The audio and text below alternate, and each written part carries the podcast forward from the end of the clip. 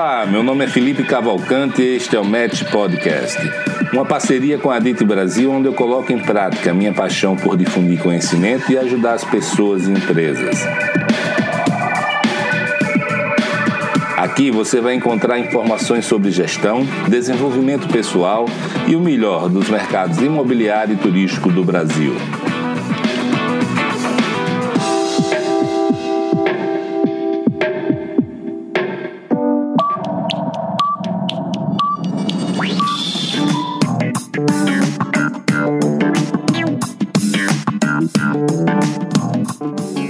Você não conhece, a Match Academy tem também uma newsletter chamada Fica Dica. Ela é semanal e toda segunda-feira nós divulgamos com bastante informação útil. Dicas de livros, podcasts, filmes, séries, vídeos, citações, playlists e um texto que eu faço para vocês com muito carinho. Então acesse o site www.matx.com.br e cadastre-se para receber semanalmente a newsletter Fica a Dica.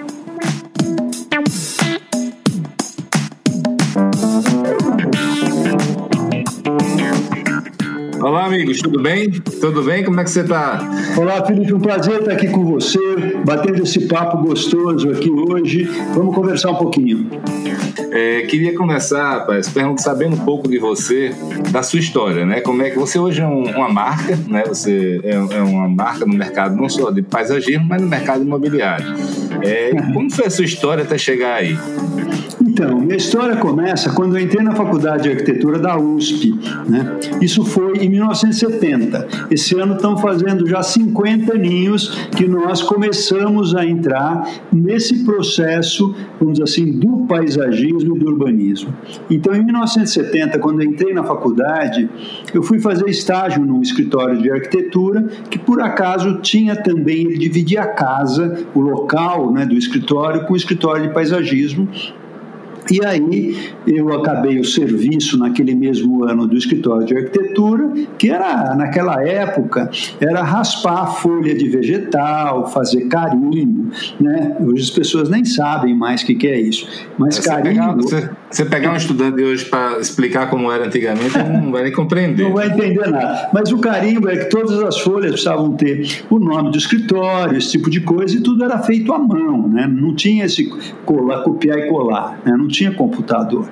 Então, o meu trabalho era esse e tal. E aí terminou esse trabalho e a pessoa do que dividia a casa, era um escritório de paisagismo, estava precisando de um estagiário também iniciante. E eu acabei ficando né, estagiando nesse escritório e aí eu comecei a entender esse universo da, da, do paisagismo, que é muito mais do que vegetação. Né? O paisagismo ele entra na, na, em toda a área de lazer, ele entra nessa área, vamos dizer assim, importante que hoje o mercado imobiliário valoriza muito. Por quê? Porque quem decide a compra do imóvel, Felipe, é a mulher né? é a mãe. Então a mãe sempre pensa nos filhos, quer seja um filho pequeno, né, criança, quer seja adolescente. Então a gente tem trabalhado desde aquela época muito em empreendimentos imobiliários, principalmente. Naquela época existia muito poucos empreendimentos imobiliários. A maior parte eram residências unifamiliares de pessoas de posses, né? Então ali a gente conversava com as pessoas, via quais eram as necessidades e trabalhava sempre junto ao arquiteto que fazia a edificação, fazendo então área externa, piscina, tal. Então meu começo foi assim até eu me formar. Quando eu me formei, uma uma pessoa que queria também entrar nessa área, uma arquiteta, estava procurando uma pessoa para né, para dividir o escritório, e ela conheceu no antigo escritório que eu trabalhava, me conheceu e me convidou para a gente abrir um escritório. A vantagem é que essa, essa mulher, né, a Sueli, esse é o nome dela. Ela era casada com um arquiteto que trabalhava também muito no mercado imobiliário e esse arquiteto tinha bastante trabalho. E aí a gente começou a trabalhar realmente fortemente no mercado imobiliário. Aí a gente acabou se separando por motivos que ela mudou de, de, de país tal. E aí eu comecei também a trabalhar, fui trabalhando. Naquela época existia o preço de custo, né? Para quem não sabe, a inflação era muito alta nessa época. Eu estou falando do início dos anos 80, com inflação em março, se eu não me engano, de, de 80, a inflação chegou a 80% ao, no mês, né? Então era uma coisa maluca e ninguém queria, ninguém ousava lançar o empreendimento por um preço que depois esse preço ninguém sabia quanto ia custar. Então se fazia o processo que a gente chama preço de custo, que a pessoa, as pessoas entravam no processo. Então o negócio era mais ou menos assim, Felipe.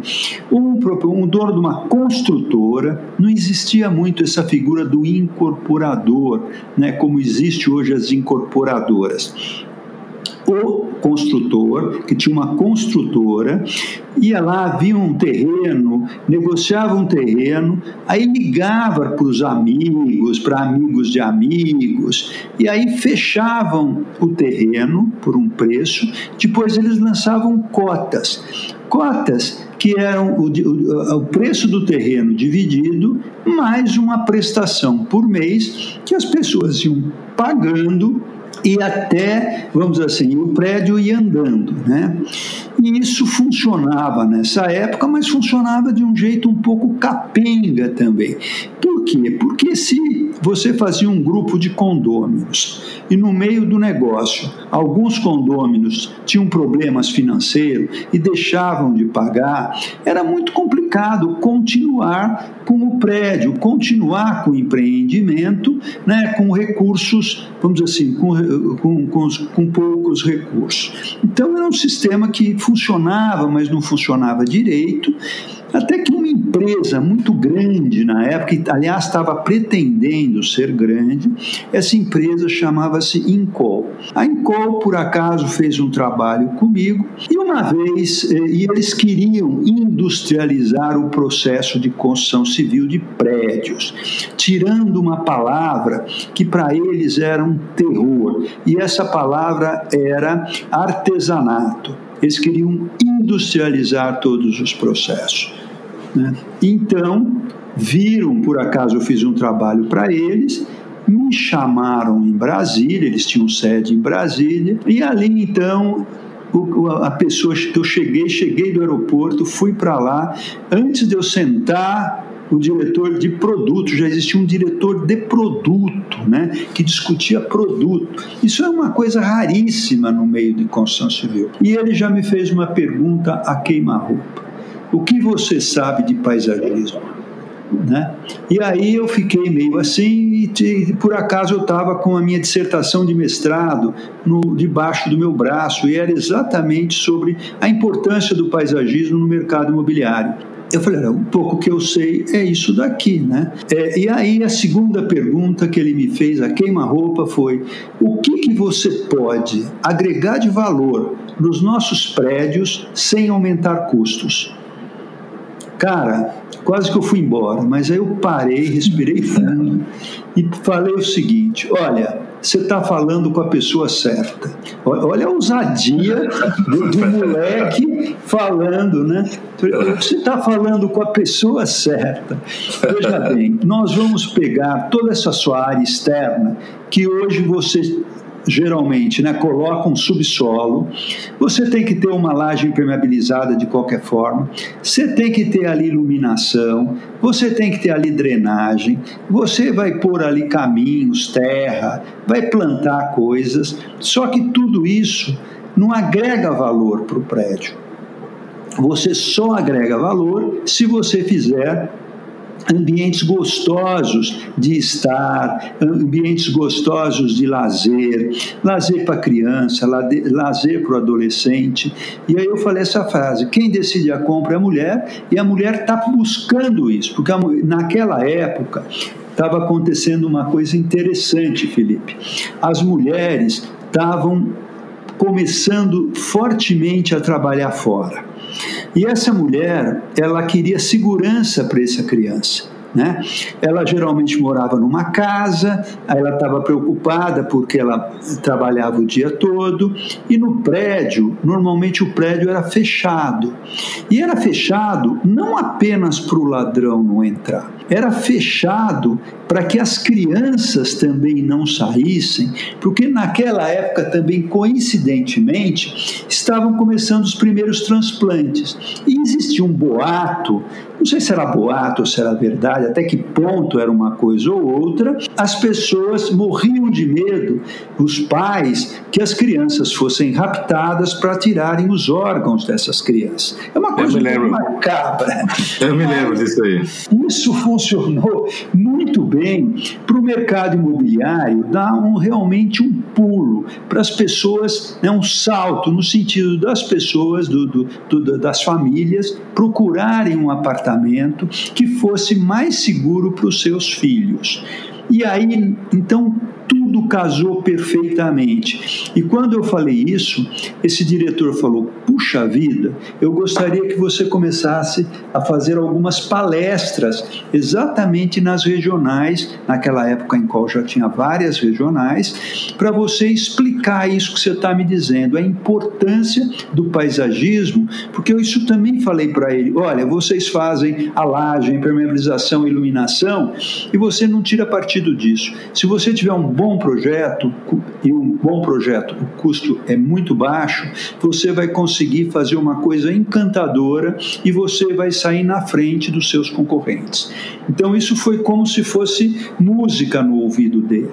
E aí eu comecei a fazer palestras e aí é, comecei a pegar trabalhos. Também por acaso, mas um acaso bom, essa época inventaram uma maquininha mágica que chamava-se fax provavelmente os jovens agora que vão estar nos ouvindo nem vão saber muito bem o que, é isso. Mas era uma maquininha que lembrava um pouco um telefone, onde a gente cortava folhas tamanho ofício e ali a gente passava essa, é, esse papel e o cara lá de Manaus recebia no papel dele, né? Ele tinha um rolinho, ele tinha um rolinho lá na maquininha dele e ele recebia essa, essa mensagem, ou seja, copiava lá.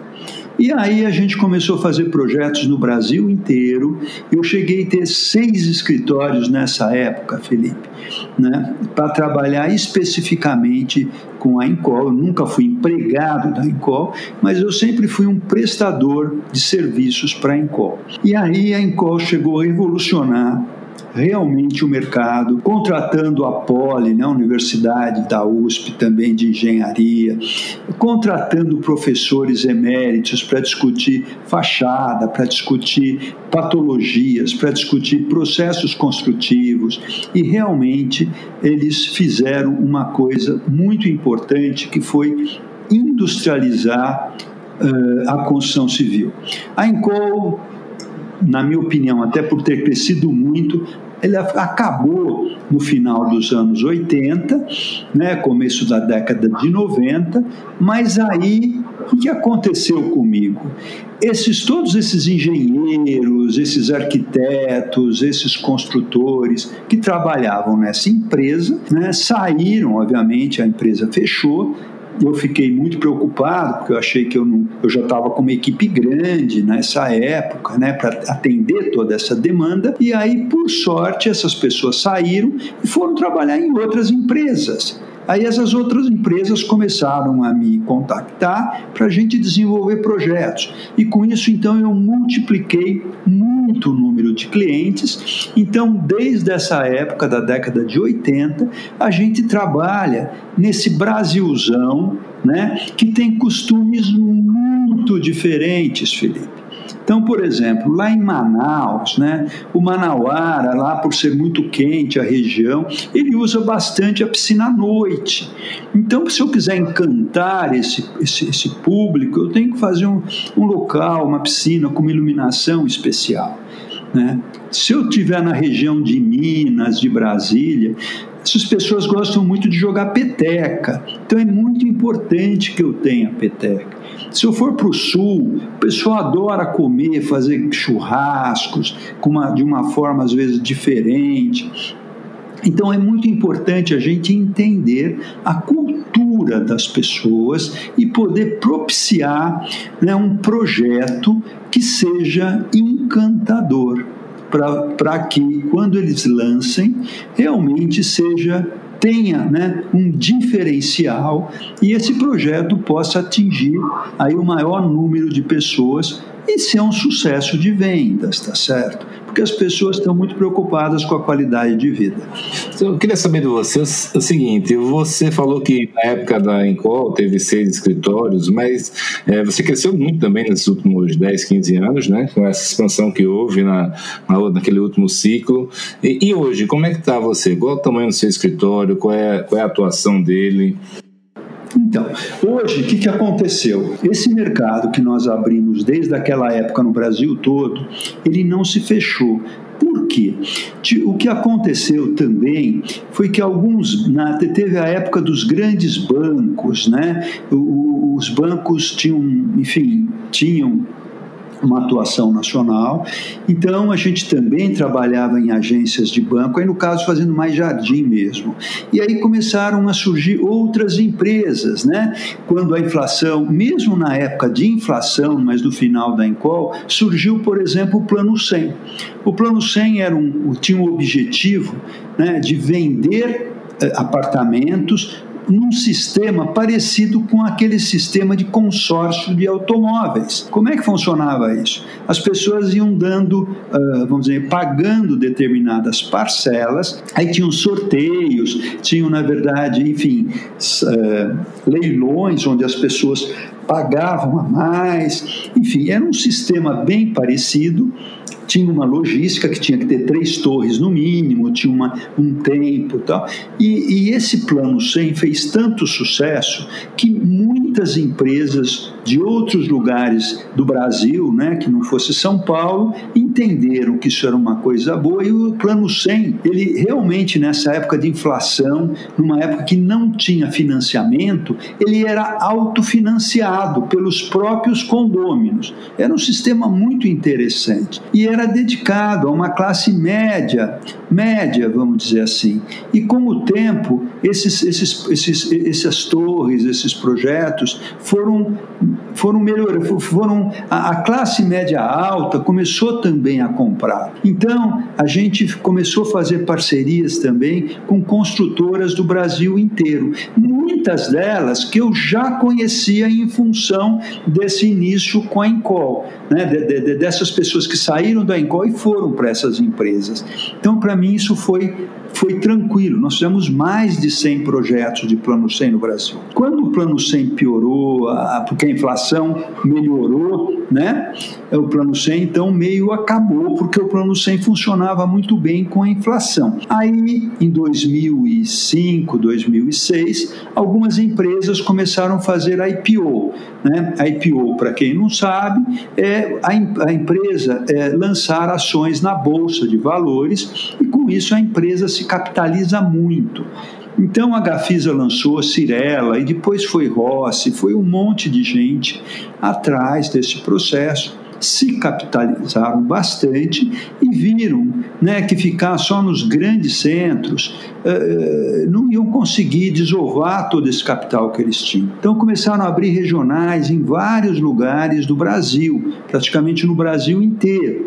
Então, eram empresas que nunca tinham saído, geralmente, de São Paulo, do Rio, e começaram a ir para o Nordeste, para o Norte, para o Sul, sem também ter muita cultura de, desses lugares. E aí, por acaso, a maioria dessas empresas eu também trabalhava. E aí a gente começou a trabalhar mais novamente, fortemente, em todo o Brasil.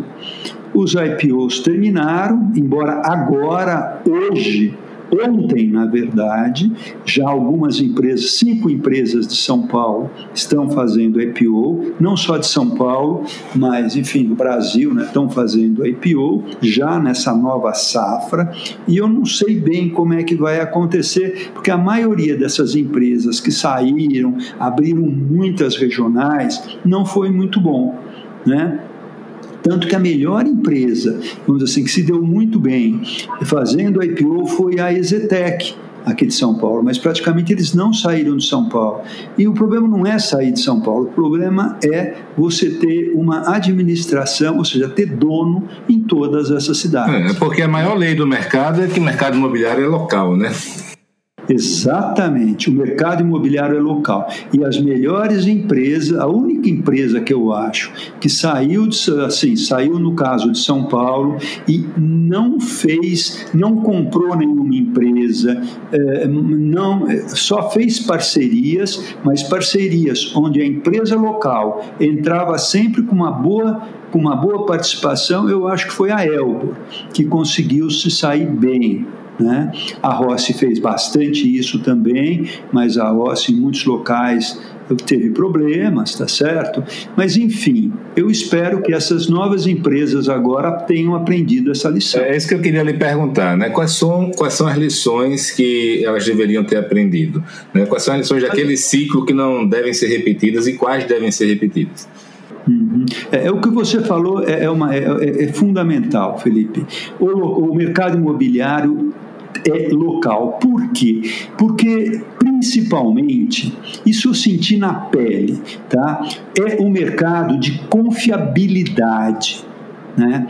Por exemplo, você vai nos Estados Unidos, normalmente os prédios, quando são lançados, eles já estão quase prontos. Tá é, na Europa também, né? Geralmente. Na Europa também. O financiamento tem... é por banco, né? não é de, de venda direta. Pois é. Você não tem essa história da pessoa ir lá né, ter uma estande de vendas que num terreno que não tem nada, ela vê um monte de imagens bonitas, né, vídeos bonitos e fala não, eu vou comprar sim e compra e começa a pagar, tá certo? Então você acaba comprando uma coisa que é um, é um ar, né? é nada praticamente. É um, você fala, vou comprar no vigésimo andar, você olha para cima e fala, bom, aquele pedacinho de ar lá em cima vai ser o local onde eu vou ter meu apartamento. Para isso, você precisa confiar muito na empresa. Né? Então, acho que um dos principais fatores é o seguinte: eu compro do meu amigo, eu compro de uma empresa que eu sei que já entregou bastante. Então, isso também foi uma dificuldade né, de uma empresa que, que sai, vai para outro lugar né, e, e praticamente ninguém conhece essa empresa mesmo que seja uma empresa idônea. Eu também lembro de, de, de, alguns outros pontos que um deles é que eles faziam as parcerias com os empresários locais, né, mas Sim. geralmente não respeitavam o, o, o, conhecimento desse empresário local, né? Geralmente a mão de obra muito muito júnior, né? Muitas pessoas jovens que vinham tocar no resto do Brasil. Tive vários amigos que ficaram que foram parceiros né, das grandes empresas e, e, sempre se repetia a mesma situação, né? Botavam é, pessoas aqui júniores que não estavam acostumados com aquela dimensão. Fora isso, tem outro problema, né? Se, se você é construção civil, por mais que a Encol tenha tentado, até hoje não, não deixou de ser uma coisa artesanal. Então, você uhum. não consegue escalar rápido e sempre vai ter problema. E na hora de ter o problema, é, era um 0800 para que os clientes tinham que ligar. Então, esse tipo de relação pessoal, ou seja, pode dar problema, mas saber a quem eu vou procurar, eu acho que talvez tenha sido um dos principais problemas delas também, né? Exatamente, eu vou um pouquinho além, né? O que a gente aprendeu também de todo esse processo foi a presença do dono. Né? Quando as empresas fizeram IPO, eh, elas começaram a contratar pessoas de outros lugares para representá-las em outras cidades. Quer dizer, eram pessoas jovens que eh, a empresa mãe, né, a empresa que fez o IPO, não conhecia, essa pessoa não tinha cultura da empresa, aí ela respondia por essa empresa com outros, e aí existia sempre essa questão que você falou das pessoas não respeitarem muitas até porque existe uma questão né, de autoafirmação, uma questão desses profissionais quererem mostrar resultado, ao mesmo tempo quererem incutir suas ideias, e muitas vezes, é, é, muitas vezes, o que você falou é certíssimo, a cultura local não foi respeitada. E cultura local não é só cultura no sentido, ah, lá eles gostam disso ou gostar daquilo. Não, a cultura local é a forma de lançar, é a forma de chamar, por exemplo, as, as, as empresas de venda, né? E muito com costumes ou com uma cabeça de um grande centro. Vou dar um pequeno exemplo, né? Uh, por exemplo, em São Paulo, no Rio, muitas vezes você faz um lançamento imobiliário e tem apenas uma empresa de vendas tá? Apenas uma empresa de vendas. Normalmente as, as, as incorporadoras têm a housing, que eles chamam, que são empresas de vendas, vamos dizer assim, da, da própria construtora, incorporadora, mas essa housing, ela vai normalmente pegar mais aquele rescaldo que sobra no final de vendas, de revenda. Mas é muito importante ter uma empresa de vendas forte, porque isso também faz parte da confiabilidade. Né? Em São Paulo, no Rio, normalmente se tem uma empresa só. Se você sai para outras cidades, isso pode ser um grande problema, tá certo? Porque isso aconteceu. Uma grande empresa saiu de São Paulo, foi para uma cidade, contratou uma empresa só, porque ela estava acostumada a fazer isso em São Paulo, e as outras empresas todas boicotaram o empreendimento. Foi, um, foi uma tragédia isso. Então, quer dizer, um simples, uma simples coisa, que é entender como funciona a venda do, do seu produto, né, para atender a demanda, pode, se fazer uma coisa errada, pode dar problema. Não, não, e muitas vezes confiar em pessoas que não tinham expertise, ou seja, não tinha a experiência necessária e dizia ter. Né? Isso aconteceu muito também. Não por culpa das pessoas, né? mas assim, as pessoas queriam dar o seu melhor, mas muitas vezes elas não tinham tanta experiência e aí dava, da, olha, aconteceram muitos problemas mesmo. É que na verdade, na verdade foi um apagão de mão de obra, né? Você, o crescimento muito acelerado das empresas e simplesmente não tinha mão de obra qualificada para aquilo tudo. E a gente, a gente vê que esse é o maior problema. Você você, quando cresce devagar, você consegue é, ir com a sua cultura, com a sua equipe, né, de confiança, seus processos, mas num crescimento louco daquele não tinha como. Né? Agora, eu vou. É, a gente viu. Você está falando. Assim, só para confirmando, reforçando o que você está falando, né, a gente viu algumas cidades, como Salvador, por exemplo, né, explodir assim, empreendimentos de 18 torres, junto a outro empreendimento de mais 10 torres, aí do lado mais outro empreendimento de 15 torres, não respeitando inclusive coisas básicas, né? Fazendo, por exemplo, fachadas oeste, né? Poentes, que é muito quente. Isso no Nordeste não funciona. Mas as pessoas não tinham esse respeito mesmo à cultura local. Dizer, não, a gente vai fazer, vai vender. Você vende num lugar mais fresco, mas num lugar muito quente. O que aconteceu? Não venderam essas, essas fachadas, não venderam essas prumadas. É, porque na verdade, na verdade deixou de ser um, um negócio imobiliário e passou a ser financeiro, né? Com guidance, com, com metas, com lançamento, metas de captação. Exatamente. E a lógica é, se inverteu. Agora, é, o que a gente ouvia muito é quanto eu vou ter de VGV, quanto, quanto isso vai dar de retorno, eu, eu tenho acionista que eu preciso prestar, prestar contas, e de repente o produto imobiliário, o cliente que compra o apartamento, acabou sendo o menos ouvido, né? assim, acabou sendo o menos importante nesse processo. Isso, vou te contar, as empresas pagaram um preço muito alto. Você falou isso tudo aí sobre os problemas das incorporadoras que cresceram para o Brasil todo. Mas o seu escritório foi junto. Quais foram os seus desafios nessa fase? Quais, desculpa, eu não ouvi quais Você foram? também cresceu muito nessa, nessa época e foi para o Brasil todo. Quais foram os seus desafios? Né? Falando como gestão do seu escritório, do seu negócio, você também teve dificuldade com essa elasticidade aí de, de atuação? Veja bem, a gente trabalha com projeto, né? Projeto é previsão. Então, a gente teve assim um tempo de crescimento, mas eu sofri muito também. Sei lá, eu de 20 arquitetos fui para 70 arquitetos em pouquíssimo tempo, sem ter tempo de treiná-los, sem ter tempo uh, de organizar muito bem tudo isso, né?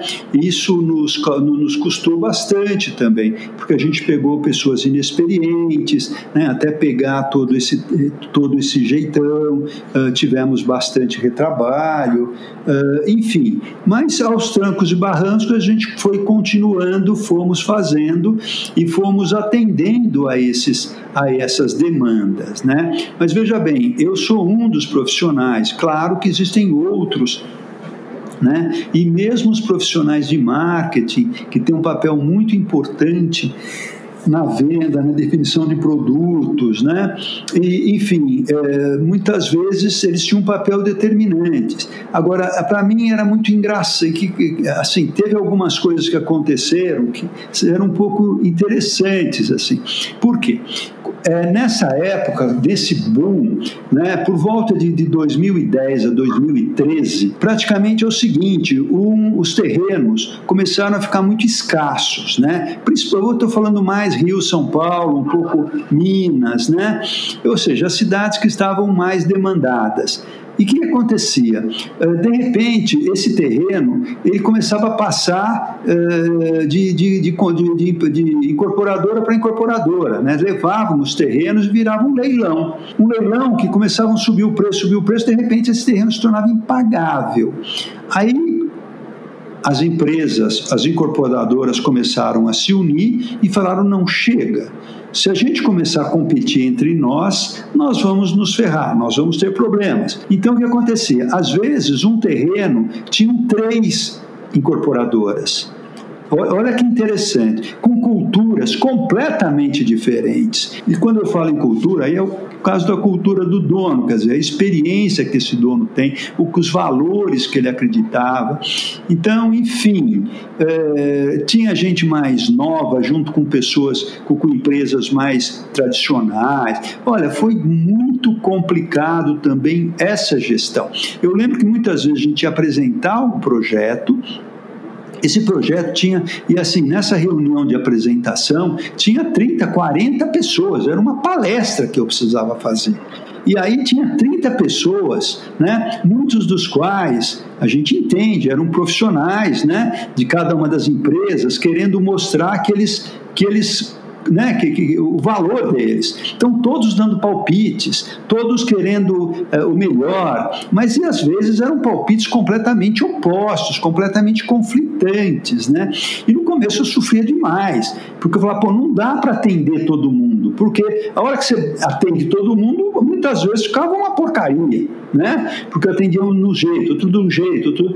E aí eu comecei até, isso foi até interessante, a gente começou a entender esse processo Até que eu chegava na reunião seguinte e falava: Olha, vocês foram muito bacanas, vocês deram opiniões maravilhosas, eu peguei todas as opiniões, você. Aí geralmente eu citava o nome, porque o que as pessoas queriam era isso, né? mostrar para os seus, né, seus patrões que elas eram pessoas importantes, que elas estavam ali contribuindo. Então, Fulano, Ciclano, você falou isso, você falou. Olha, eu peguei todas as ideias e fiz aqui, ficou muito bom e fiz uma opção. E normalmente a opção não tinha nada a ver com nenhuma dessas ideias, né? porque o objetivo dessas pessoas eram vamos dizer assim, mostrar que elas estavam engajadas e queriam, né, queriam mostrar serviço, na verdade, tá certo?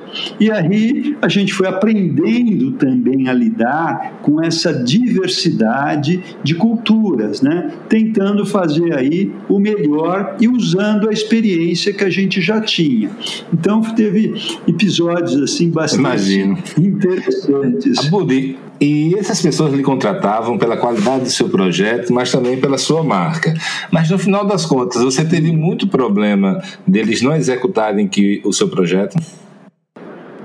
Olha, veja bem, desde a época que começou mais seriamente essa, essa lei de defesa ao consumidor, o que, que acontece? Antes disso, eu tive vários problemas, sim. Até muita gente me ligava, perguntava quanto custava a marca, a grife, né? E eu nunca vendi grife para ninguém, quer dizer, na verdade a gente fazia o projeto que a gente acreditava. E antes da lei do consumidor a coisa era meio complicada mesmo. Depois começou a melhorar, por quê? Todo o material de vendas eles eram tinham que ser respeitados. Né? Porque se você colocava no seu folder uma imagem com uma piscina enorme, você não podia depois, na hora H, dividir aquela, aquela piscina. Né? Se você colocava uma palmeira que chegava até o segundo andar, não, não precisava dizer quantos metros tinha, mas ela na, na, na imagem, na perspectiva, chegava até o segundo andar. Entregava uma palmeirinha que não chegava nem no primeiro, começou a acontecer muitos processos. Né? Os advogados começaram a processar as empresas, por quê? Porque estavam entregando uma coisa que não estava conforme a, a, o folder. Por mais que você escrevesse que aquelas imagens eram ilustrativas, que elas não, né, elas não tinham, vamos dizer assim, um poder de uma coisa executiva, mas você tinha umas referências que sim, os juízes começaram a dar uh, ganho de causa para as pessoas. Então, as empresas começaram a tomar mais cuidado. Né? Depois começou, eh, veja bem, e essas leis começaram a ficar cada vez mais sérias, cada vez mais eh, importantes. E nisso, então, a gente se protege mais, né? porque a gente se preocupa muito com, com o material que é feito.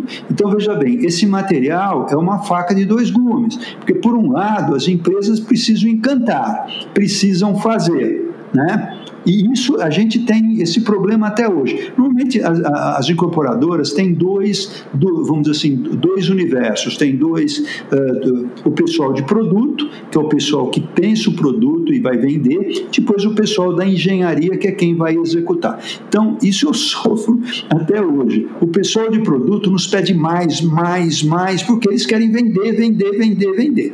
Só que a partir do momento que isso vira material de vendas, vira uma responsabilidade. Né? Aí o pessoal da engenharia nos, no, no, no, quer tirar, tirar, tirar, tirar, tirar. Então é muito complicado. Só para você ter uma noção, uma vez a gente entregou um, um projeto, um projeto em, foi em Fortaleza e aí, no dia veio o dono até rindo, falou é na imagem tinha três ursinhos e nós colocamos só dois. Ou a pessoa veio reclamar que faltava um ursinho na brinquedoteca. Só para você ter uma noção das coisas, né? Então, uh, as coisas começaram a ficar mais sérias, mais complicadas. Né? Hoje em dia, com a lei de acessibilidade, acessibilidade né, você tem norma de desempenho, você tem uma série de regras que você tem que cumprir. Né? Então, hoje, uma, uma ART ou uma RRT, né, que é o nosso registro de responsabilidade técnica, é muito importante né? Porque eu não posso fazer uma coisa que depois eu não entregue. Ou mesmo que no folder, ou no desenho, ou no filme, ou onde quer que seja, apareceu, né? É responsabilidade sim da empresa entregar. Então a gente se preocupa muito com esse material de vendas, né? Exatamente para que ele seja factível, né? Então também hoje as empresas se preocupam muito com isso. Então, eu também tive que mudar a minha estratégia de projeto, porque antes eu deixava muita coisa para depois, mas agora já no lançamento eles têm que ter um orçamento muito fechado para chegar a um preço. Né? E hoje, como a competitividade é muito grande, então esse preço tem que estar tá muito, muito, muito certo. Porque senão as empresas podem sim se machucar. Né? Então, eu, tenho, eu tenho também um, um, uma outra dúvida aí. Você, você ultimamente está começando a trabalhar muito com grandes arquitetos internacionais, né? Como é que tem sido essa sua experiência? Olha, tem sido muito interessante, porque é o seguinte: esses arquitetos internacionais, né, como nós estamos falando, em cada lugar tem uma cultura.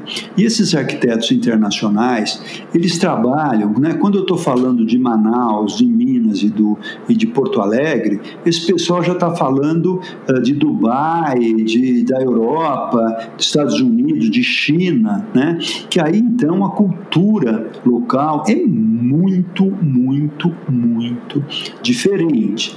Né? Mas a gente vê né, que a gente tem trabalhado né, com Pininfarina, com, com Philip Stark, com uh, com o Genovel, com Norman Foster, né? a gente vê que esses grandes, eles sempre tem alguém local para traduzir realmente uh, todo, to, toda essa questão do que encanta, né? do que é valor, do que essas pessoas querem, do que essas pessoas valorizam, né? do que essa sociedade realmente almeja. E isso nos ensina muita coisa. Por um lado, uma humildade muito grande de querer aprender para não errar, né? de querer aprender no sentido. Então, esses grandes escritórios, o que, que eu tenho sentido? assim Eles chegam, por exemplo, no Brasil, né? no caso, e, e, e eles não propõem, quer dizer, eles propõem coisas, mas eles querem ouvir também muito para saber se aquilo que eles estão fazendo está coerente com aquela cultura. Então a gente vê de um lado né, uma experiência enorme, de outro lado até uma certa humildade para poder entender, é, revalorar, tá certo? Ouvir, né? principalmente é, os, os, profissionais locais que têm uma experiência para poder passar. Então tem sido muito interessante essa troca. Né? É, realmente esses grandes escritórios, embora claro estragam toda uma bagagem, eles ouvem muito e respeitam muito o profissional. E qual é a diferença de, de trabalhar com eles com os escritórios e os arquitetos nacionais? Veja bem, o que, que eu sinto assim? Não só o arquiteto, mas qualquer profissional. Quanto mais jovem é esse profissional, vou usar uma palavra assim, mais uh, entre aspas, vai, mais arrogante ele é. Ele acha que ele sai da faculdade, ele conhece tudo, ele quer impor tudo, então ele quer impor coisas. Quanto mais uh, antigo, mais experiência você vai ganhando na vida, você tem, você vai aprendendo que você tem que ser mais flexível, que você tem que ter mais elasticidade, que você tem que ouvir mais. Isso, isso não quer dizer que é um tolhimento na sua criatividade criatividade. Pelo contrário, você precisa ser mais criativo para ser mais flexível tá certo? Porque é muito é mais fácil você chegar lá e falar assim: olha, a solução é essa, você fica quieto e tem que fazer isso. Ou seja, impor uma ideia. Outra coisa é você ouvir e ver que aquilo que você está propondo não vai dar muito certo em função de determinadas coisas que você não estava, que você não conhecia. Né? É, por exemplo, uma das coisas, o Brasil não neva, o Brasil não tem terremoto. Para a gente é tão óbvio isso, mas o pessoal de fora é assim, uau, né? que oportunidade. Quer dizer, que é que vocês usam o espaço externo o tempo inteiro? Então é, é até estranho, mas são essas coisas que acontecem. Então, esse pessoal mais antigo, que já conseguiu um renome internacional, né, geralmente é porque tem mais experiência. É raro ter um arquiteto muito jovem e inexperiente ou com pouca experiência tem um renome internacional, tá certo? Então, para você conseguir isso, eles eh, normalmente são, né, são pessoas, são, são times né, que já passaram por processos de flexibilização, né, de propor soluções, de dar várias opções, de, dar, de aceitar ideias. Então, a gente vê isso, quer dizer, quanto mais antigo é o profissional, mais flexível e mais criativo. É interessante é, você falar isso. Né? Isso é muito bom. Eu tinha a visão exatamente o, o, o inverso, né? de que de, muitos deles viriam aqui e imporiam, a, a, sem tropicalizar o projeto dele. É, veja bem, mas também tem uma coisa, né? Quando você contrata um escritório internacional em dólar, claro que seu orçamento é maior, né? Então, você pode aceitar coisas mais ousadas também, porque cabe no produto, né? Normalmente se contrata escritórios mais jovens, exatamente para projetos menores, onde o budget é menor e você também não tem grandes flexibilidades. Então tem esse outro lado da mesma moeda que a gente precisa considerar. Eu, sim. eu queria saber de você agora, fazer uma pergunta para o empresário Benedito Abud, não paisagista. Né? Você hoje é empresário, né? lógico que permanece fazendo projeto, mas tem empresa com dezenas de funcionários. É, como é que é esse processo aí? Você toca, como é a gestão do seu escritório? Você é que toca, você tem executivos que tocam? Qual, qual é a parte boa e ruim de ser empresário e deixar de ser somente artista?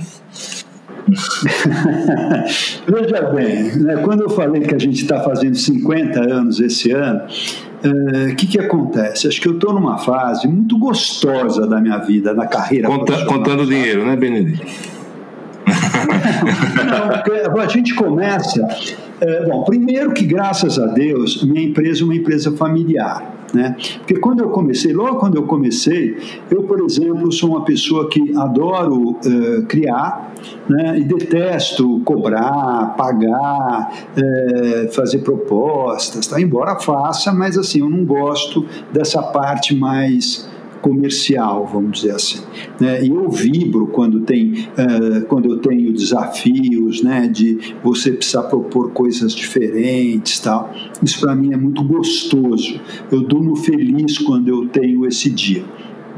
Então, nesse tempo todo, né, eu consegui fazer uma empresa familiar, eh, até porque logo que eu comecei, uma secretária eh, me roubava, tal, né, aquela história de cheque, eh, eu assinava, tinha 10, depois eu ia ver, era 1010, enfim. E aí eu comecei a ver que era o seguinte, eu precisava botar gente de confiança, né, no sentido aí de, né, de trazer para dentro. Então, minha, minha, minha esposa veio trabalhar comigo, aí meus filhos agora estão comigo.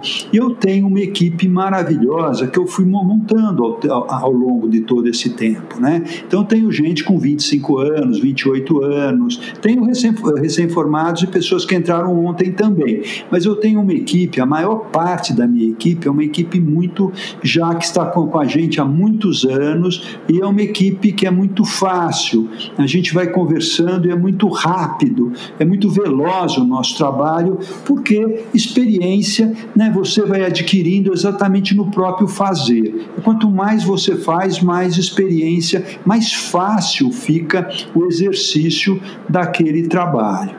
Então, nós temos hoje cerca de 6 mil projetos, sabe? É bastante coisa, sabe, Felipe? E, e, em vários países, né, em vários, praticamente em todas as capitais do Brasil. Então, o que acontece? Eu fui montando uma empresa uh, em função de, por exemplo, a empresa no nosso escritório que trabalha, vou dizer especificamente pais, com paisagismo, a gente tem um ciclo muito diferente do que um projeto de arquitetura. O projeto de arquitetura só começa, ele precisa ser feito para ser aprovado e depois ele precisa ser terminado para ser construído, tá? Um projeto de paisagismo não. Normalmente a gente entra logo no começo do processo processo. Aliás, isso foi uma coisa que, modéstia à parte, eu consegui também, sabe? Eu batalhei muito para isso, porque a gente era chamado simplesmente no final da obra.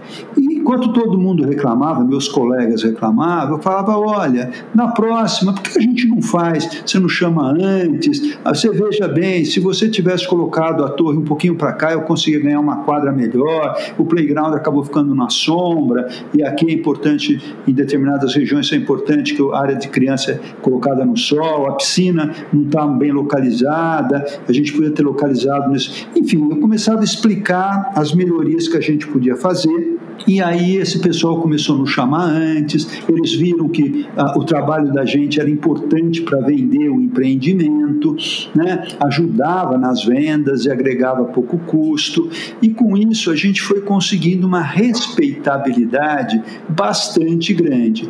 Então hoje eu entro no processo antes, por exemplo, normalmente eu faço brainstorm de reuniões de produto, quer dizer, existe um terreno e aí vamos discutir que produto vai ser feito ali. Né? Por exemplo, hoje a gente tem trabalhado muito para a terceira idade né, que é um público ainda que ninguém conhece direito. Quem que é esse cara? Né? O que, que ele precisa? Né? Quais são? Uh, né? A gente já descobriu, a gente já viu que existem legislações para três, três tipos de idosos. Né? Aquela pessoa que está bem, precisa de poucos cuidados, a pessoa que precisa de muito cuidado, praticamente não sai da cama, e a pessoa que está entre um extremo e o outro. Então é muito importante importante quando você vai fazer um empreendimento para terceira idade saber que qual dos três públicos você vai atender, né? Se é um público mais de médicos e enfermeiros, ou se é um público mais de recreação, divertimento, que é para o público primeiro, esse público com mais, eh, vamos dizer assim, que tem menos problemas, né? E outra coisa que a gente tem feito e tem explodido, principalmente nos grandes centros, né? São Paulo é um exemplo, são apartamentos muito pequenos, né? O apartamento é muito pequeno, mas existem muitos apartamentos e você tem que ter um lazer muito bom, porque as pessoas não vivem mais. É, essas pessoas normalmente entram no apartamento praticamente para dormir. Elas vivem em conjunto nas áreas, nas áreas coletivas. Então, áreas de coworking, áreas de lavanderia, áreas de festas, churrasqueiras, gazebos gourmet, piscina, né? Então é toda uma história, né? Por exemplo, até nesses apartamentos a gente é obrigado a ter playgrounds, porque tem muita mãe separada que mora com filho ou pai separado. Então entender esse universo também faz parte do nosso trabalho. Né? Por exemplo, um público também que está sendo bastante considerado é o público de gays, lésbicas, transgênicos, né? essas coisas. E a gente começa a entender né, é, assim, esse público, só para você ter uma noção, né, a gente foi, foi feita uma pesquisa recentemente, quase 100% desse público tem pet.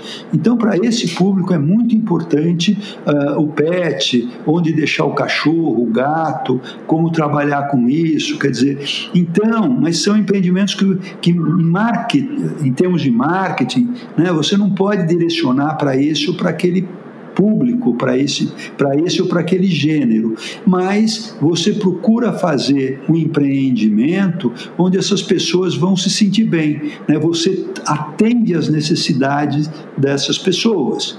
Então é, é tá sendo, a gente está sendo bombardeado por grandes desafios. Né? Então, por exemplo, depois do aparecimento do Uber, né, o urbanismo mudou muito, os empreendimentos mudaram muito. Então, hoje nós temos vários prédios, vários empreendimentos sendo lançados sem garagem alguma, sem nenhuma garagem. Se você me perguntasse isso há cinco anos atrás, eu diria que era uma. Verdade. Certo? E hoje, muitas, muitas empresas, o empreendimento é mais barato, não tem subsolo né? Então, muitos terrenos podem ser aproveitados que antigamente não conseguiam ser aproveitados. Então, está mudando. Eu queria aproveitar. Muito. Eu queria aproveitar isso que você está falando sobre a uhum. mudança do Uber, né, e no próprio urbanismo, e a gente está vendo também uma tendência muito grande aí de cidades caminháveis, né, de uso misto, uma valorização do espaço público. É, eu queria saber de você como é que você está vendo esse movimento e, e o, o, paisagismo dentro disso, né? Por exemplo, eu tive em Miami uma vez, a gente fez uma missão técnica para lá, a gente passou alguns dias estudando na Universidade de Miami, e uma das pessoas falou que não estavam mais aprovando Palmeiras palmeiras no, no paisagismo porque ela não criava sombra, então não tornava, era bonita, né, paisagicamente, mas não ajudava a cidade a ser caminhável, fazer sombra, proteção. É, você também tem atuado muito nessa parte de urbanismo, mais focado em, em prédios? Sim, sim, sim. A gente tem trabalhado muito, eh, não apenas em loteamentos, né, trabalhando inclusive no urbanismo de loteamentos, né, fazendo de uma forma onde você tenha local para. Assim, fazendo realmente loteamentos caminháveis, loteamento pedestrianizáveis, loteamento que o carro chega, para na garagem, você vira um pedestre, né? você pode andar de bicicleta, você vai fazer exercício, que isso hoje é o sonho. Você pode explicar para a gente, Abud, o que é que torna um empreendimento uma cidade caminhável, é, é, agradável ao pedestre e não ao carro? Então, veja bem, uh, o ideal né, é que você tenha sempre uma área verde muito próxima à, à sua residência. Né? A gente, uh, os loteamentos, mesmo em termos urbanísticos, é muito comum ainda você ver o que a gente chama de cidades ou de, ou de bairros ou de loteamentos que são rodoviaristas. O que quer dizer isso? Onde se prioriza demais o carro, sabe? Com grandes avenidas, grandes áreas pavimentadas, e isso tudo está sendo muito, assim, pouco valorizado hoje. Por quê? Voltando à mulher, pergunte para qualquer mulher: você prefere que seu filho viva num lugar cheio de concreto ou cheio de verde? Né? Ela vai dizer que cheio de verde. E o verde é mais barato que o concreto. Né? Então, por que continuarmos fazendo coisas cheio? Ainda agora mesmo eu fiz por. Então, deixa eu explicar um pouquinho. Então, quando a gente faz um projeto mais pedestrianizável, é sempre a gente procura colocar sempre é, parques lineares, ou seja, corredores verdes, sempre muito próximo às residências, a todas as residências, e esses parques lineares são ligados a parques internos ou externos. Tá? Por quê? Porque eu tenho que ter área verde, sim, por obrigação. Eu tenho que ter área institucional, que muitas vezes é negociada com a prefeitura e é transformada num parque pelo próprio empreendedor. Então eu acabo, muitas vezes eu tenho reserva legal, que é uma reserva que eu não posso mexer, não posso urbanizar. Então a própria legislação, ela te obriga a deixar muitos espaços vazios muitos espaços vazios. Se hoje, por exemplo, é muito raro você conseguir um loteamento que tenha mais de 50% de área de lotes. Os, os outros 50% são áreas vazias. Né? O que, que são essas áreas vazias? São o sistema viário, tá? são as áreas verdes, são as áreas institucionais.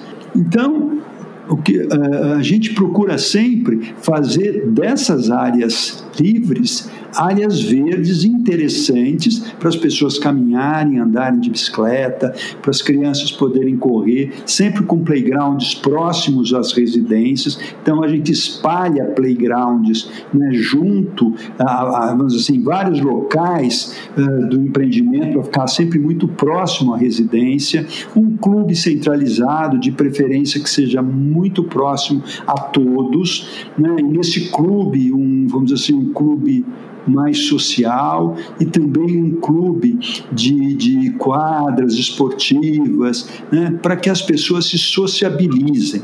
Né? As novas gerações eh, estão vivendo muito mais em comunidade do que as gerações antigas. Né? Aí o pessoal me fala, mas as novas gerações não decidem a compra. Pelo contrário, se a mulher é que decide a compra, ela ouve aqui, desculpa falar isso, né? ela ouve muito mais os filhos do que muitas vezes o marido, tá certo? Então, né? Então a criança, o adolescente, eles querem, eles, eles se chega o pai fala, vamos comprar um lote aqui, e a mulher fala: não, mas tem outro ali que é muito mais bacana, né? que nosso filho achou mais bacana, que nossa filha achou mais bacana, que vai ser mais bacana para o nosso cachorro. Às vezes o cachorro decide a compra. Olha que loucura. E a gente não nota isso. Mas hoje tem cachorro né, que é tratado melhor do que muitos filhos, tá certo? Pode ser estranho falar isso, mas é uma realidade.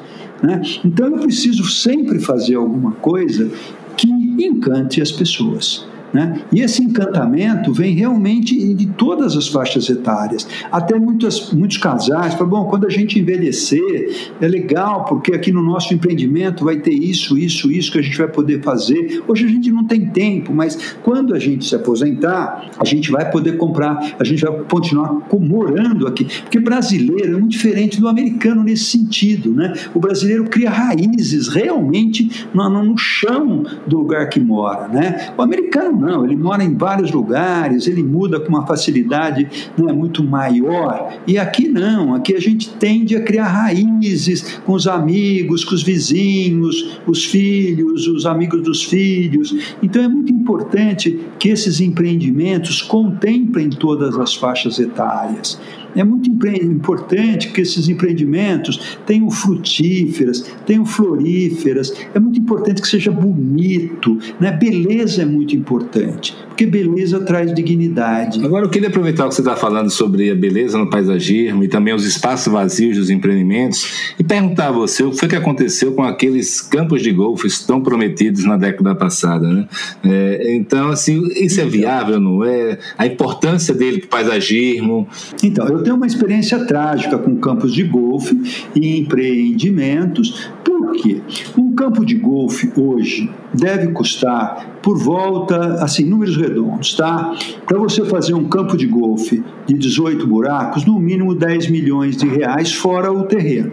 tá?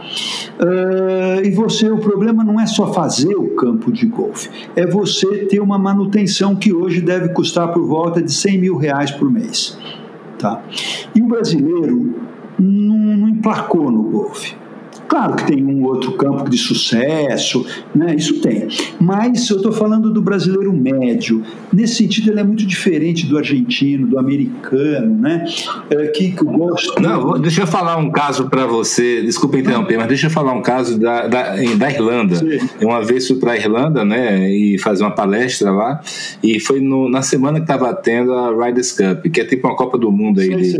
de, de, de, de golfe. Uma coisa impressionante, o país parado, todo todos os taxistas que eu conversei jogavam golfe, ou seja, outro pois mundo, é. né? bem diferente do que a gente tem aqui. Pois é, eu tive experiência aqui com, com, empreende, com empreendedoras que fizeram campo de golfe em cidade que não tinha, não tinha ninguém que jogava golfe tá certo? E de repente você tem que pagar um condomínio altíssimo. As pessoas não querem pagar. As pessoas gostam muito de ver o campo de golfe, né? De olhar o campo de golfe que é muito bonito. Isso aconteceu em vários empreendimentos em São Paulo, né? Que tinha grandes campos de golfe. Né? As pessoas queriam estar próximas ao campo de golfe para ver o campo de golfe, mas não queriam pagar o condomínio alto que o campo de golfe exige. Então começou a não fechar conta também, tá certo? Então esses campos de golfe começaram a virar elefantes brancos.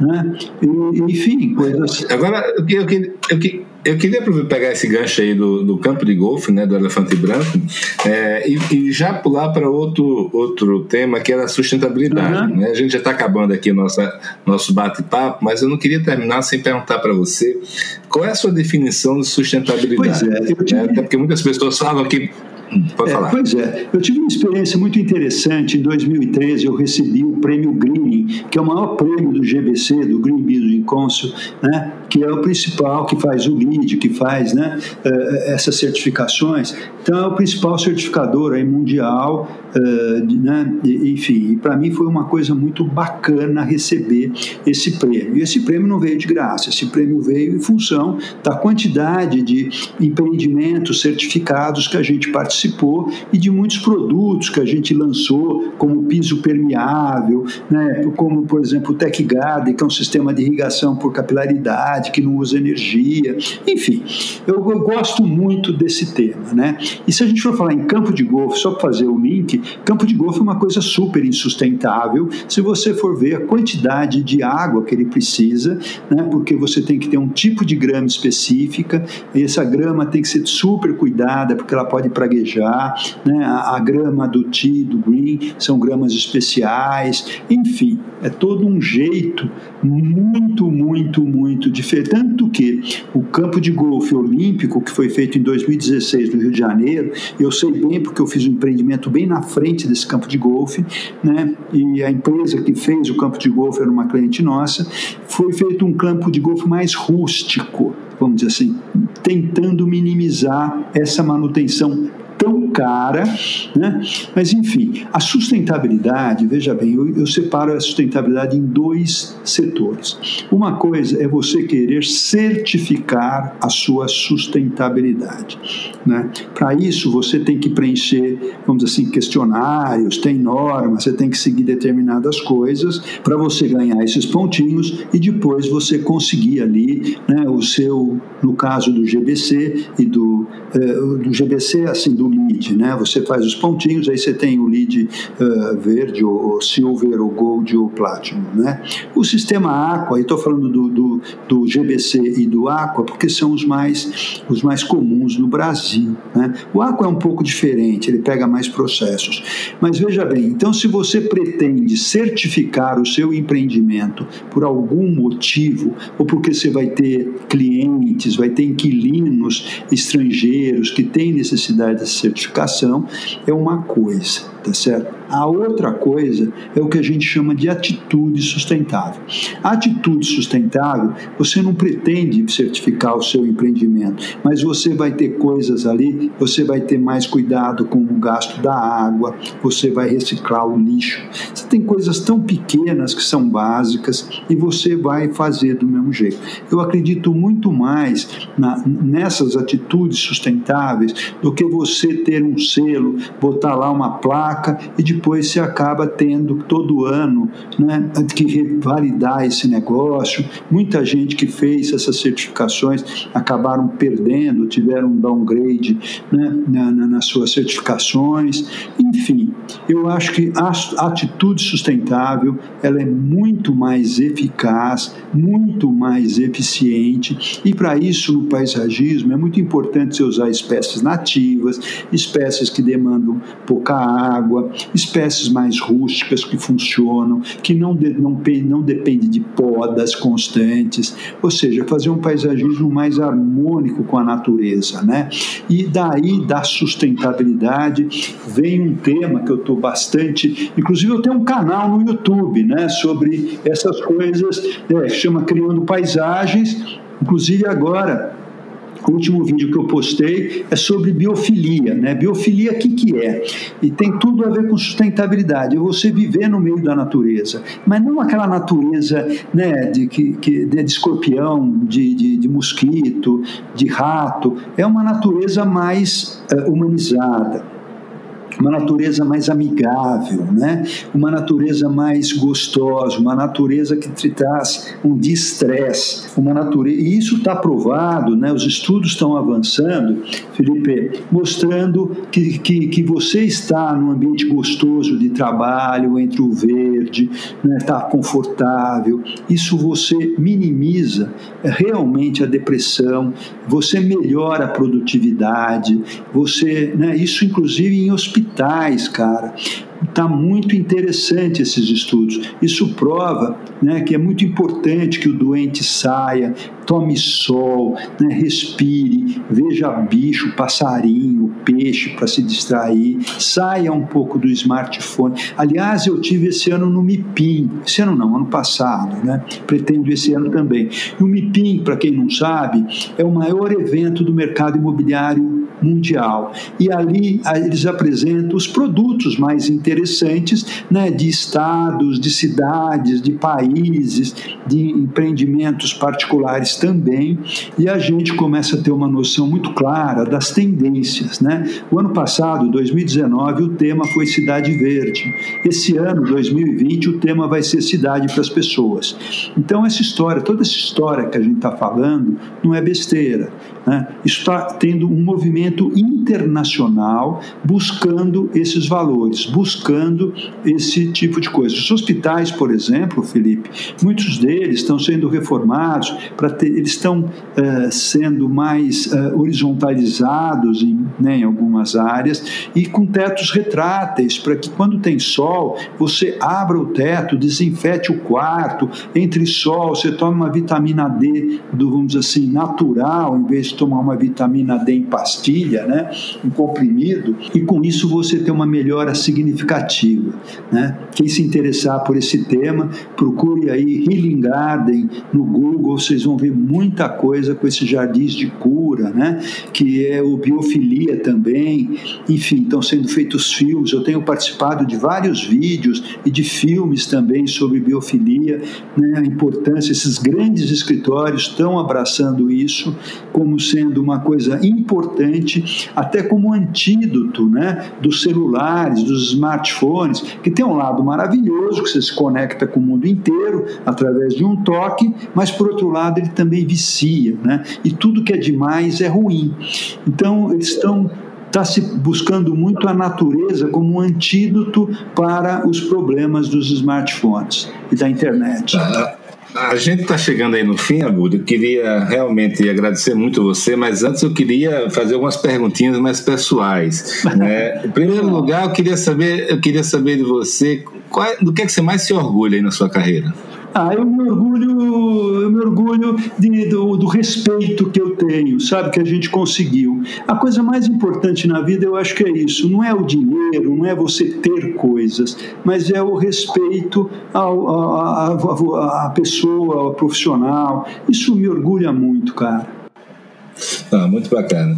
E qual é o conselho que você daria para quem está começando e quer ser o Benedito Buda? Olha, acredite no seu taco, tá? Não desista, acredite no seu taco, porque vai ter muita gente dizendo que não vai dar certo, que vai ser ruim, mesmo aqueles amigos e até muitas vezes os próprios familiares que te adoram, né, vão aí, mas olha, vá, acredite no seu taco, estude muito, não adianta ser só criativo, não adianta né, ser só inteligente, você precisa estudar e você precisa aprender. Uma das coisas que mais me torna jovem é aprender o dia a dia, pesquisar, ir atrás, ver coisas que estão acontecendo no mundo inteiro. Isso me deixa assim, é a minha cachaça é aprender. E esse esse canal que eu estou fazendo agora na internet tem me deixado muito feliz, exatamente porque a gente está atingindo um público de pessoas iniciantes. E ele é feito exatamente para pessoas iniciantes, tanto que muitos professores utilizam ele em sala de aula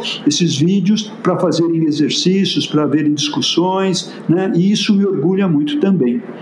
Não, e você sabe que eu já indiquei seu, seu canal no YouTube para minha mãe, né? Minha mãe, eu tenho um resort aqui em Alagoas e minha mãe cuida do paisagismo dela, dele, ah, né? Legal. Eu já falei, mãe, vai lá que, que o cara é fera. É, agora, é, o, e o que é que você teria faria diferente se começasse hoje? Olha, acho que pouca coisa, viu? Graças a Deus, Deus foi muito bom comigo, sabe? Mas também eu acho que Deus foi bom comigo porque eu também eh, ajudei um pouco, sabe? Eu fiz um pouco minha parte. Eu não sei, porque hoje eu tenho meus filhos que estão trabalhando comigo, é muito gostoso, né? E tem uma coisa também, você perguntou de uma coisa que eu me orgulho. Eu fiz um livro há uns 10 anos atrás que chama também Criando Paisagens, e esse ano, agora no final do ano, né, eu nem sabia disso, mas existe um exame nas escolas de arquitetura para poder é, verificar a qualidade, vamos dizer assim, o ranking. Eles fazem um ranking, né? E são exames, então, que todas as escolas participam. E teve uma questão desse exame que saiu desse livro tal. E é exatamente uma questão sobre beleza. E isso me deixou muito contente. Por quê? Porque, primeiro, por saber que, que esse livro é a bibliografia básica das escolas. Né? Então, isso é muito bacana. Outro, porque essa relação da beleza sempre foi um grande tabu. Né? Eu não acho que beleza seja uma bobagem. Eu acho que a beleza realmente é uma coisa importante que, que as pessoas querem, almejam, até porque uma coisa bonita, né, as pessoas se sentem bem quando elas têm, e isso traz, isso traz muita dignidade para qualquer pessoa de qualquer bolso, sabe? De qualquer classe social, de qualquer circunstância. Isso é muito importante. Agora, para terminar, eu queria saber o que é que o futuro aguarda para você. Quais são seus planos de futuro? Ah, cara, eu adoro desafio, sabe? Eu adoro desafio. Adoro surfar na onda que está chegando, né? E nós estamos agora diante de um grande desafio. Por exemplo, nesse momento, uh, o que aconteceu com o mercado imobiliário nos últimos anos? Né? Uh, a gente vendeu aí empreendimentos nas zonas que tiveram menos, uh, menos recessão, que foram as zonas do, do agronegócio, da agroindústria, né? mas aí loteamentos, e em termos verticais né, de empreendimentos, se vendeu bastante, ou para a classe altíssima, né, a AAA, que tem essa classe é um nicho, né? não se vende muito, mas é sempre um, um sempre um público-alvo e também, vamos dizer assim, para o empreendimento econômico. Agora, de, de meados de 2019, e principalmente agora já na virada, o mercado imobiliário está acreditando muito fortemente nesse, nesse in between, né, nesse meião aí que ficou uh, desatendido, né? que ficou sem vender. Então, nós estamos desenvolvendo muitos projetos exatamente para esse meio, né? para essa classe média. E todo mundo está apostando aí né? que de, em começar a lançar após o carnaval, e eu espero que se venda bastante para esse público também. Então, isso é uma expectativa né, de saber, está eh, todo mundo apostando nesse que agora não é mais um nicho nesse mercado, nesse público-alvo, e eu estou rezando aí toda noite para que isso funcione, para que isso dê certo. Então, né? A gente já teve um grande problema que foi a, a, a reforma da Previdência, né? agora tem outras para fazer também, mas uh, a confiabilidade parece que está melhor e nós temos uma coisa muito importante que é a taxa Selic chegou a 4,5%. Uns dizem até que vai baixar mais. Isso nunca aconteceu no Brasil. Né? E quando a taxa Selic abaixa muito, a gente sabe que o mercado imobiliário se beneficia disso, que o dinheiro sai das aplicações exatamente exatamente entra no mercado imobiliário desde que venda. Então, essa, é, é, é, essa prova de fogo agora, desse lançamento em massa, que eu acredito que vai acontecer aí logo após o carnaval, vai ser uma prova realmente de fogo, no sentido de você ver se vai vender, se tudo, se toda essa esperança vai dar um resultado. Né? Então a gente está nessa expectativa. Isso também é muito gostoso. É, vamos ver no que é que vai dar, né? A onda eu acho que vai ser grande, né? O, também acho. Vai ser, vai ser um, os próximos anos aí, eu acho que vão ser muito fortes, diferentes daquele, né? Da década de. Sim, sim, sim. Acho que a coisa. Mas, mas, Uhum. É isso aí. Mas, meu amigo, muito obrigado, viu? Obrigado não só pela aula que você deu pra gente, mas obrigado por tudo que você tem feito aí pelo mercado imobiliário brasileiro. Ah, Sem sombra de dúvida, você está você tá deixando seu legado aí pra gente. muito obrigado, ouvinte de você. Estou muito feliz. Aí um abração, então, aí para todos os ouvintes. Ok, um abração, Abud.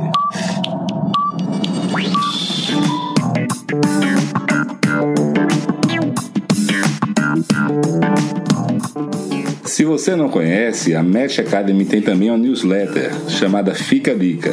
Ela é semanal e toda segunda-feira nós divulgamos com bastante informação útil. Dicas de livros, podcasts, filmes, séries, vídeos, citações, playlists e um texto que eu faço para vocês com muito carinho. Então acesse o site www.matx.com.br e cadastre-se para receber semanalmente a newsletter Fica a Dica.